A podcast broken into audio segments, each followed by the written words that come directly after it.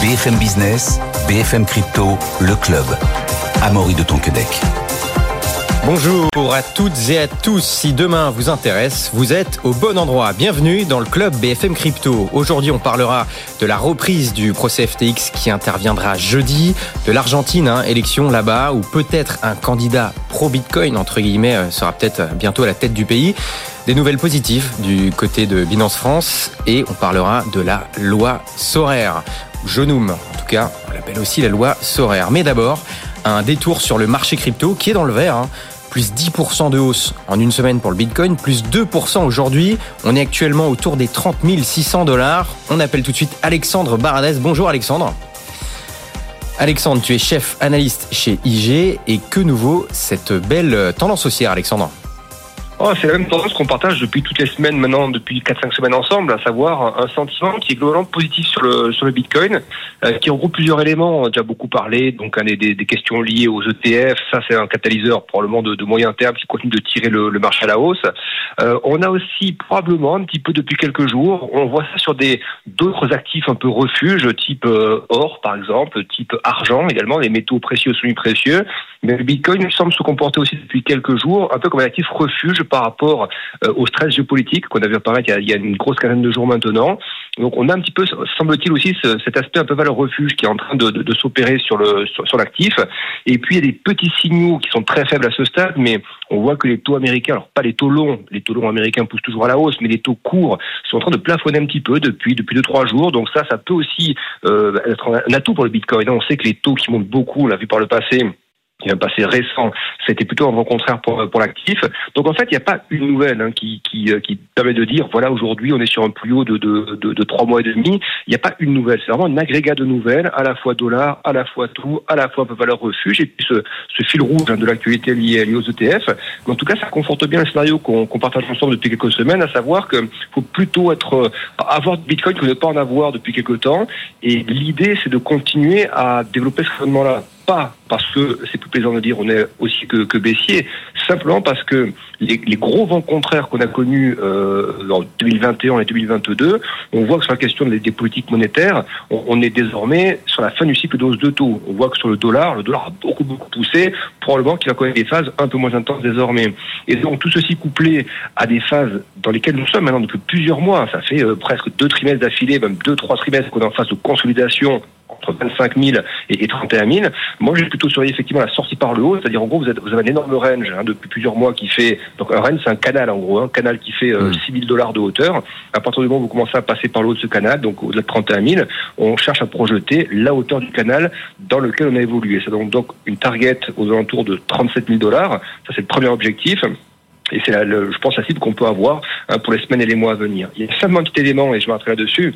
Euh, il, il, c'est un actif qui a quand même beaucoup grimpé depuis quelques depuis quelques quelques semaines. Euh, il, il, est possible d'avoir dans les jours qui viennent, c'est pas une certitude, mais c'est quand même un risque. Euh, on voit que la volatilité sur les marchés américains, les actions, a pas mal grimpé ces derniers temps. Euh, si à un moment donné ça devait s'exciter un peu plus sur les actifs type actions par exemple, à savoir des corrections un peu plus fortes, tout à fait possible que les cryptos, dont le Bitcoin, euh, en fassent partie. C'est-à-dire qu'on pourrait à un moment donné rester un peu plus longtemps que prévu dans le range et vous voyez stagner un peu sous les 30 000, retomber à 26, 27, 28. Ça c'est des choses qu'il faut quand même avoir en catalogue en termes de, de gestion du risque. Euh, mais l'idée quand même de fond, ce n'est pas de dire on est sur un sommet, on va se cracher de, de 15 000 dollars derrière. L'idée, c'est de dire, au pire, on reste dans un range et on en sort par le haut plus tard, et au mieux, on en sort tout de suite par le haut. Donc l'idée, c'est quand même celle-ci, et donc la cible de moyen terme reste bien de 37 000 dollars sur les bitcoins. Pour Alexandre Baradez, euh, la montée du Bitcoin devrait se poursuivre. Ce n'est qu'une question de temps. Merci beaucoup, Alexandre Baradez, Avec plaisir. chef analyste chez IG. Bonne journée, Alexandre. Avec nous aujourd'hui, j'ai le plaisir d'accueillir John Carp. Bonjour John. Bonjour Amaury. Vous êtes fondateur euh, du NFT Morning et de la Non-Fungible Conférence.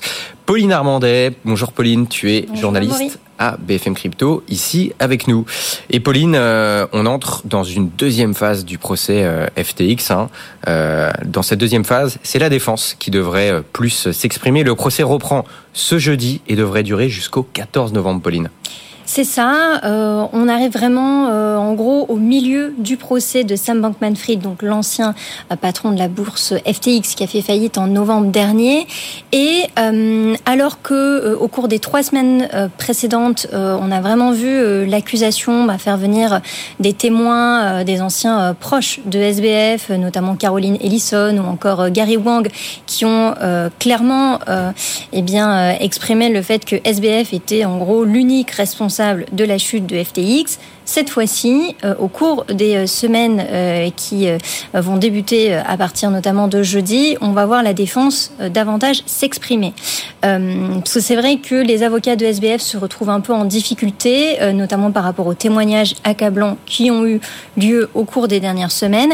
Et on a l'impression que les avocats sont en train d'envisager un peu une nouvelle stratégie pour pouvoir défendre leurs clients. nous cherchons toujours à déterminer si nous allons intenter une action et si oui, de quelle nature? C'est ce qu'a déclaré euh, Marc Cohen, euh, l'avocat euh, de SBF, donc la semaine dernière. en fait, il y a deux différents scénarios qui vont mettre sur la table. Le premier, ça sera de savoir si euh, Sam Bankman-Fried va euh, s'exprimer ou non dans le cadre du procès, parce que euh, comme on le sait, évidemment, ça n'a toujours pas eu lieu.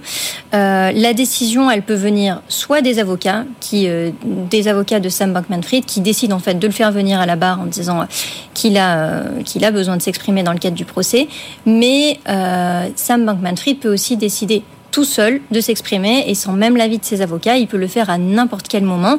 Et ça, évidemment, ça pourra avoir lieu euh, au cours des prochaines semaines. Donc ça, c'est un élément euh, évidemment de, surprise qu'on peut avoir dans le cadre du procès. Et puis, euh, il y a un deuxième élément qu'il faut souligner, c'est que la défense n'a pas forcément de donc de témoins à l'heure actuelle, en tout cas à pouvoir, enfin qui pourront s'exprimer notamment pour aider SBF dans sa défense, puisque la plupart des témoins qui avaient été euh, proposés par les avocats ont été refusés par le juge. Donc euh, la Pourquoi refuser en fait le, juge les a refusés? Pour quelle raison euh, Parce qu'il considérait que certains témoins n'étaient pas crédibles. il y a notamment alors son nom c'est Peter Vinella, c'est un consultant qui soutenait en fait lui l'idée que les actions de FTX étaient euh, largement acceptées par le secteur financier. Et ça, c'est clairement pas un argument euh, euh, bah, qui est acceptable auprès du juge fédéral en charge de l'affaire, Lewis Kaplan. Bref, tout ça pour dire que la défense va devoir trouver une, réelle stratégie pour défendre donc son client jusqu'à, on l'a dit, jusqu'au 14-15 novembre. Et elle est quand même à l'heure actuelle en difficulté. John, un, mot à dire sur, sur, sur, les enjeux de ce procès Est-ce que, est-ce que le, résultat, l'issue de ce procès pourrait influencer, nous, chez nous, notre réglementation euh, en France, tout simplement? Bah, euh, Je pense que oui. Enfin, en tout cas, c'est un impact psychologique. Euh, c'est une histoire... Enfin, c'est un petit peu... Voilà, on compare souvent à l'affaire Madoff ou à d'autres systèmes pyramidaux qui ont été créés. Et donc, je pense que tout le monde a besoin d'un dénouement et, euh, et donc, euh, bah, en effet, oui, il y aura forcément, enfin, le, fait de finir ce procès, moi, ce qui m'importe, c'est surtout le fait que ça se termine pour pouvoir passer à autre chose. Mais en effet, il va falloir solder euh, le, sujet FTX. Ça fait, ça fait du tort à l'écosystème crypto, ce, ce, ce, procès en ce moment. Est-ce qu'il y a une sorte d'amalgame qui est fait ou alors Moi, personnellement, j'ai l'impression que le tort a déjà été fait. Ça veut dire que là, on est quand même, enfin, le procès, l'objectif d'un procès, c'est quand même de, de, chercher des explications. C'est pour les victimes, notamment, mm. euh, bah, d'obtenir justice. Euh, c'est euh, ce qui va, j'espère, avoir lieu. Euh, et donc reconnaître, enfin, voilà, on peut espérer qu'il y ait une forme de faute qui va être reconnue. ce qui, voilà, je, je, je, suis pas un expert, mais c'est probable finalement qu'il soit inculpé à l'issue de ce procès. En, tout cas, certaines personnes l'espèrent et, et donc, bah, d'une certaine manière, les, les victimes et donc, bah, il y a pas mal de victimes qui pourraient bah, s'estimer, euh, bah, voilà, disons tout simplement. Euh, bah, on le rappelle, hein, plus de 9 millions de, de, créanciers qui attendent de, de revoir euh, leurs fonds, donc soit des particuliers ou alors des, des, des, des entités euh, professionnelles. Donc ça fait. ça. Donc je pense que c'est ce facteur-là. Malgré tout, le procès avance. Donc c'est le point positif. Il se déroule. bon, quelques, enfin, un, un peu plus d'un an, un an et demi pratiquement après le, le, le scandale, ce qui est Bon, bah, c'est bien, ça arrive. Je mm. pense que c'était attendu et donc c'est plutôt un soulagement que ce projet ait lieu pour moi personnellement. Pauline, pour rappel, euh, que risque euh, SBF pour, l'instant? Il fait face à sept chefs d'accusation, notamment de fraude à l'égard des investisseurs, des clients, de fraude en matière de financement de campagne électorale. Et du coup, bah, il risque jusqu'à 110 ans de prison, ce qui est, si on accumule en fait ces différents chefs d'accusation. Bon, jusqu'à 110 ans, voilà, c'est assez important. Euh, on va passer tout de suite, on retourne en Europe avec Christine Lagarde qui active son plan pour lancer euh, l'euro numérique. Alors, euh, annonce, donc, selon la BCE, enclenchera début novembre une phase d'expérimentation pour, pour lancer un euro numérique d'ici 4 ou 5 ans, Pauline. Qu'est-ce que ça veut dire? Donc là, on entre dans la phase d'expérimentation. Mm. Qu'est-ce qui se passe? C'est une phase de test donc de cet euro numérique. Euh, nous devons préparer notre monnaie pour le futur. C'est ce qu'a déclaré donc Christine Lagarde, euh, la présidente de la BCE. En gros, dans cette phase de test, euh, il va y avoir deux différentes choses. à la fois la rédaction en fait de règles sur un euro numérique, ce qui permettra vraiment d'en préciser les contours vraiment précis, et en même temps la sélection de fournisseurs qui vont en gros concevoir une infrastructure pour un euro numérique. Parce que jusqu'à présent, c'est vrai que euh, la BCE donne quelques éléments, évidemment, sur l'euro numérique, mais sur toute la partie euh, très technique, on sait euh, pas grand-chose encore de cet euro numérique. ce qui est sûr, c'est que ben, la BCE euh, ne pouvait pas, on va dire même d'un point de vue euh, euh, géopolitique, faire l'impasse sur cette question des monnaies digitales de banque centrale. il y a d'autres banques centrales qui se sont mises sur ce créneau, que ce soit aux États-Unis ou encore en Chine. Ils ont vraiment avancé en la matière et donc la BCE se dit bon bah voilà, on va pas louper le coche à ce niveau-là. surtout qu'en plus, rien que par rapport à l'argent liquide, aujourd'hui, l'argent liquide ne représenterait plus que plus que 42% des transactions euh, par les consommateurs de la zone euro en 2022 contre 54% en 2016. Donc il y a de moins en moins de cash et euh, la BCE considère que l'euro numérique aussi euh, peut être une, un moyen, enfin une nouvelle alternative de paiement à la fois pour les particuliers et les ménages. Bon, en tout cas, pour l'instant, de ce que l'on sait, ce ne serait pas avant 2027. Mm. On se pose beaucoup la, la, question ici, c'est pourquoi la BCE se lance dans l'euro numérique? Est-ce que c'est pour faire comme les autres? Est-ce qu'il y a un réel intérêt?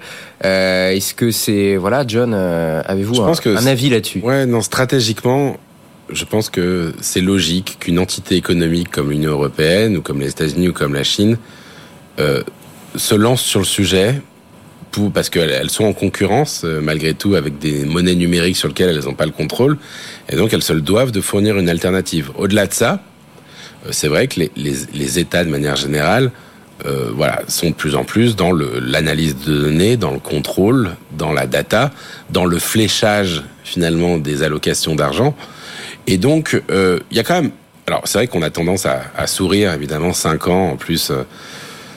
En plus, on ne sait pas ce qu'ils vont sortir. Enfin voilà, on imagine qu'il y a plein de discussions. Oui, puis on passe de, de phase en phase. On ne sait pas trop à quoi ça correspond. Ça, ça, ça, ça a l'air d'être un joli projet de technocrate, un petit peu de loin comme ça, et, et donc euh, ça risque d'accoucher de quelque chose qui sera peut-être, euh, on verra, hein, peut-être réussi, mais peut-être aussi un peu complexe et donc euh, difficile à utiliser. On verra.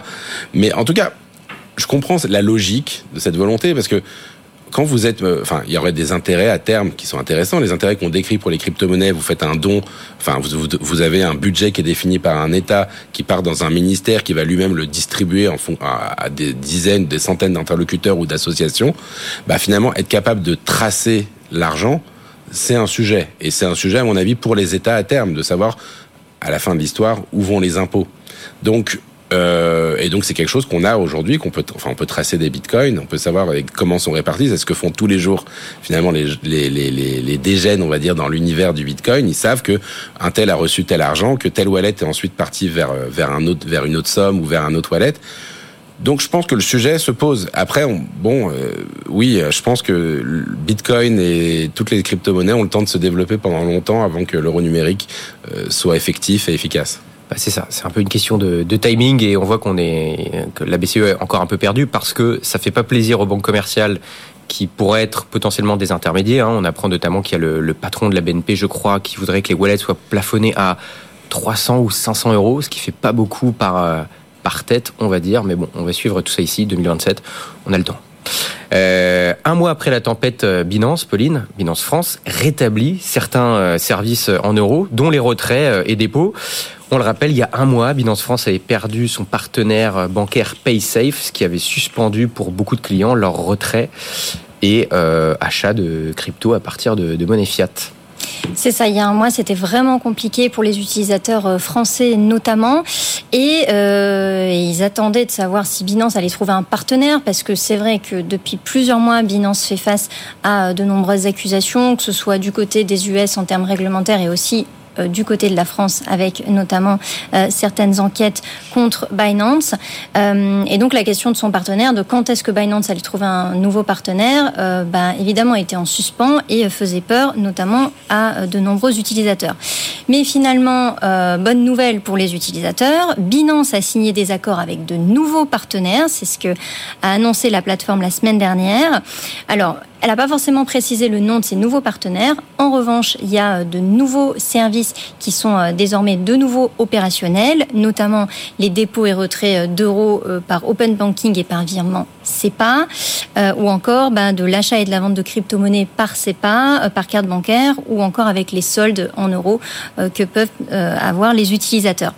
Juste pour un petit rappel, sur Binance, en fait, quand on veut faire des retraits ou des virements, ça peut être à la fois par virement SEPA ou par carte bancaire. Et c'est vrai que euh, les virements SEPA peuvent être privilégiés par les utilisateurs parce que c'est voilà, il y a moins de frais, c'est moins cher que par exemple en utilisant une carte bancaire, parce qu'une transaction carte bancaire, ça euh, revient quand même à 1,8% de frais du montant retiré ou déposé, euh, contrairement à bah, 1 euro qui est le coût de transaction. 1 euro, quel que soit le montant euh, oui, avec le, le virement pas. Donc c'est vrai que c'est relativement privilégié et euh, que euh, évidemment ça a mis beaucoup d'utilisateurs en difficulté.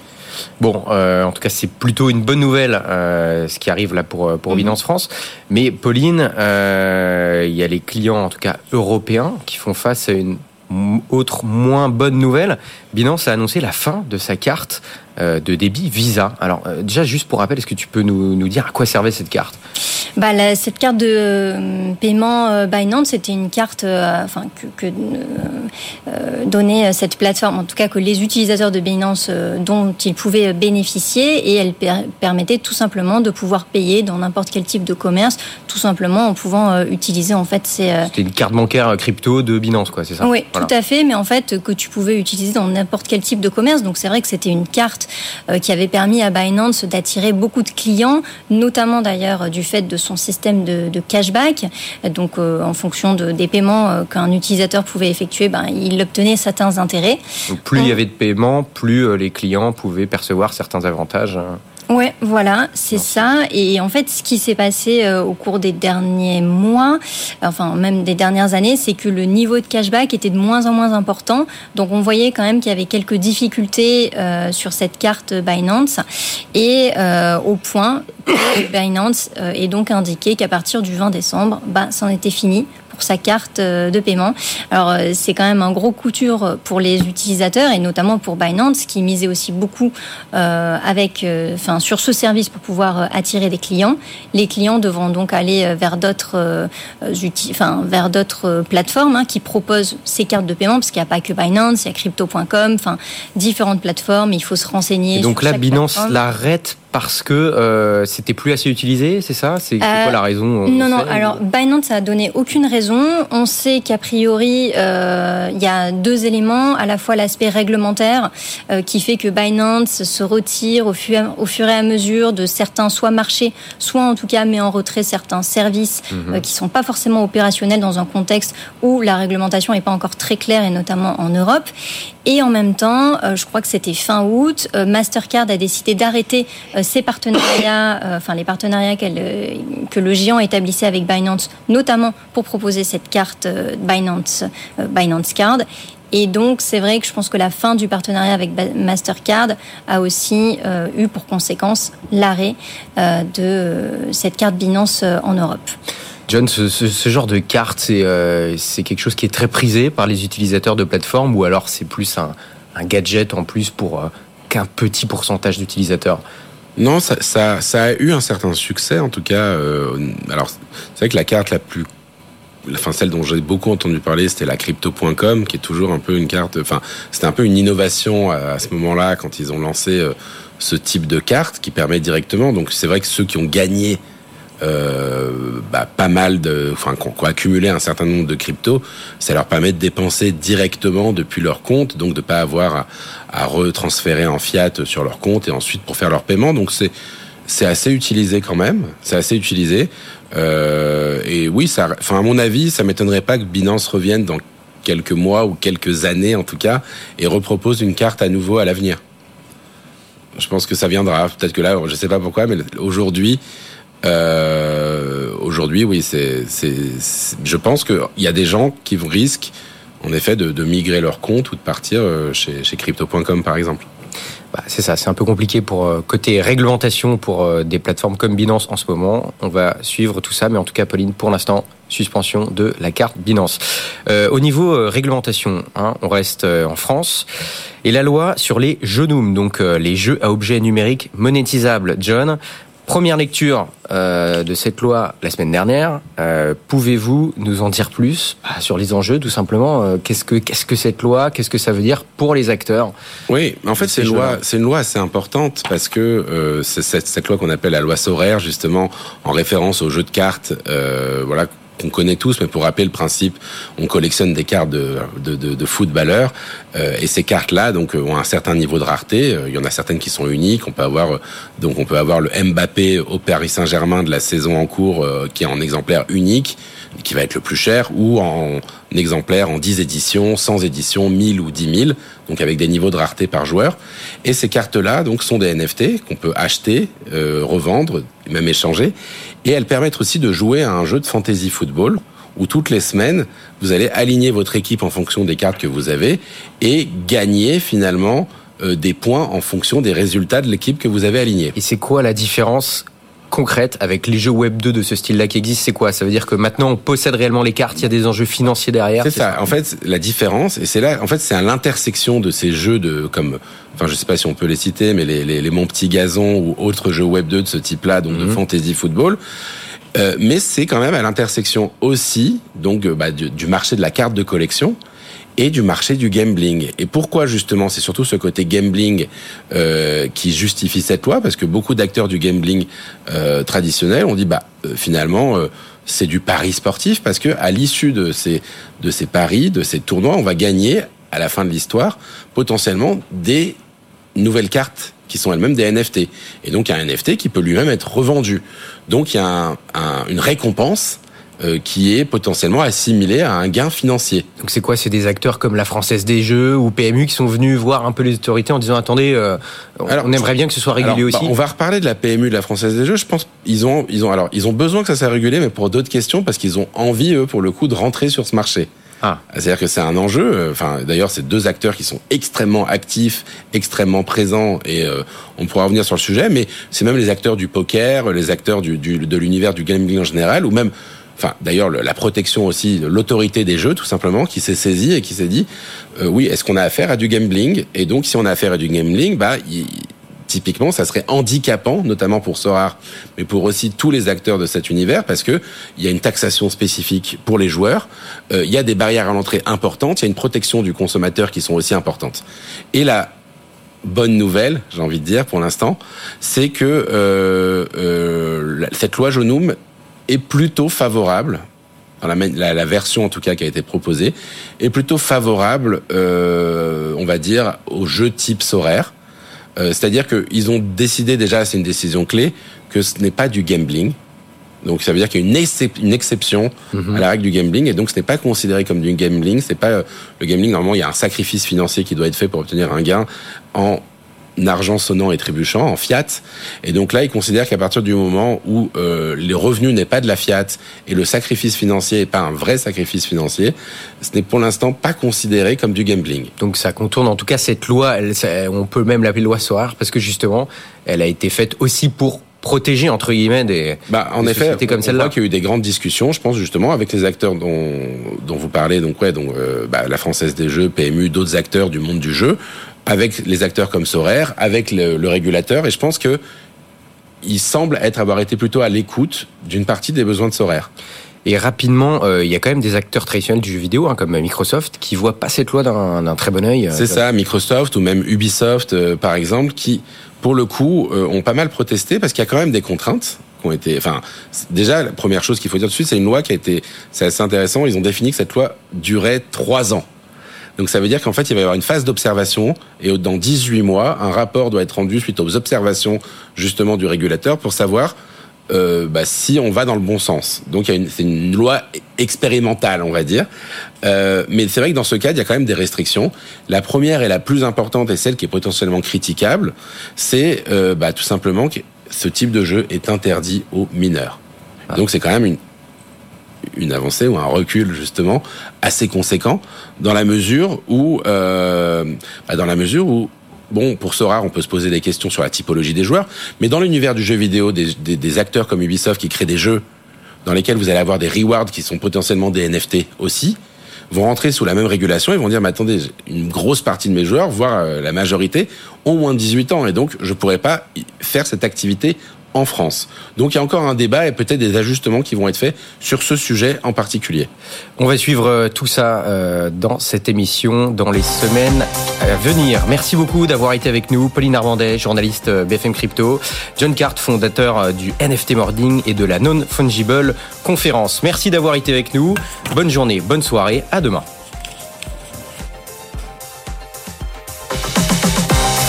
BFM Business, BFM Crypto, le club.